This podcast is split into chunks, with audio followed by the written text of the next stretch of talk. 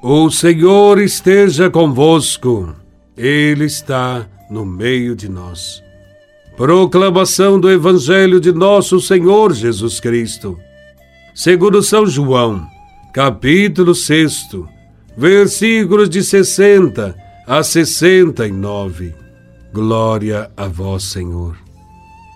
Naquele tempo, muitos dos discípulos de Jesus que o escutaram disseram: Esta palavra é dura, quem consegue escutá-la?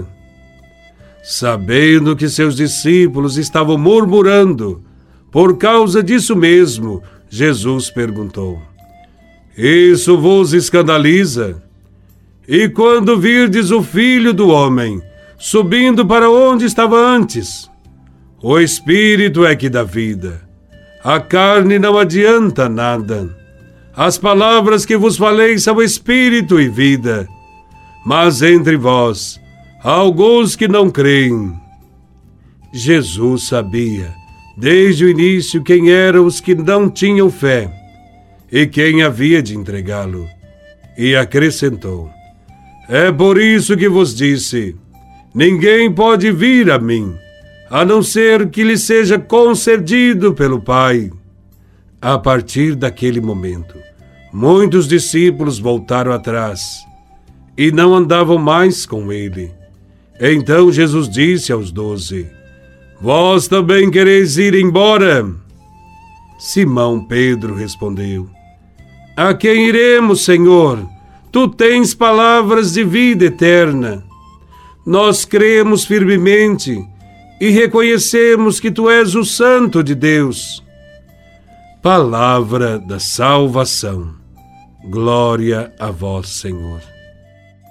Em momento algum, Jesus adaptou sua pregação ao gosto dos seus ouvintes. Jesus também não traiu o reino de Deus para agradar as pessoas com palavras fáceis. Jesus desempenhava sua missão na mais absoluta fidelidade ao Pai e ao seu reino, embora correndo risco de escandalizar as pessoas ou afastá-las de si.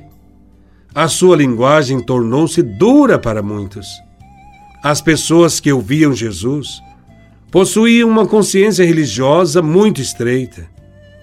E as palavras dele nem sempre eram compreendidas, não só pelos que eram discípulos, mas também pelos que não eram. Jesus não aceitava ser seguido por quem não quisesse acolher a sua mensagem. Daí o desafio lançado ao grupo de discípulos que permaneceu junto dele.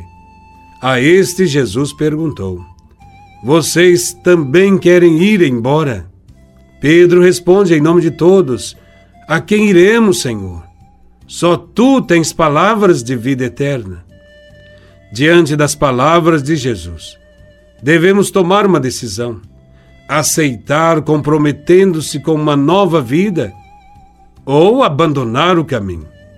Seguir ou abandonar o Mestre é uma decisão livre e cada um deve assumir as consequências de sua decisão. Jesus, de forma alguma, aceitou ser o Salvador segundo os critérios que a sociedade queria. Jesus seguiu fiel ao novo estilo de vida, renunciando toda ambição e toda glória, tão querida pelos homens. Sua maior glória consistiu em servir, doar-se inteiramente como o pão da vida. Assim é o Mestre Jesus, e assim deverão ser todos os que desejam segui-lo. Duras são as palavras, e difícil é o seguimento para quem apenas confia nas suas forças e egoisticamente procura vida para si e nega aos outros. Sem a força do Espírito Santo, que dá a vida à pessoa, não compreenderá tais ensinamentos de Jesus. O apóstolo Pedro declara que não há outro caminho a seguir a não ser Jesus Cristo, que assumindo a condição humana, se fez pão para a humanidade. Para esse apóstolo, é preferível aceitar na fé o discurso duro, mas seguro, do Mestre do que cair nas mãos de mestres de palavras fáceis, de promessas vazias e de glórias humanas. Todos nós devemos, diante da Eucaristia, decidir sobre quem queremos seguir. Quem comunga sabe muito bem qual o compromisso que está assumindo.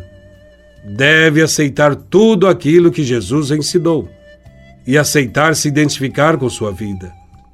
Aceitá-lo não é uma questão de palavra, mas de vida. De nada vale aceitar Jesus sem pôr em prática os seus ensinamentos.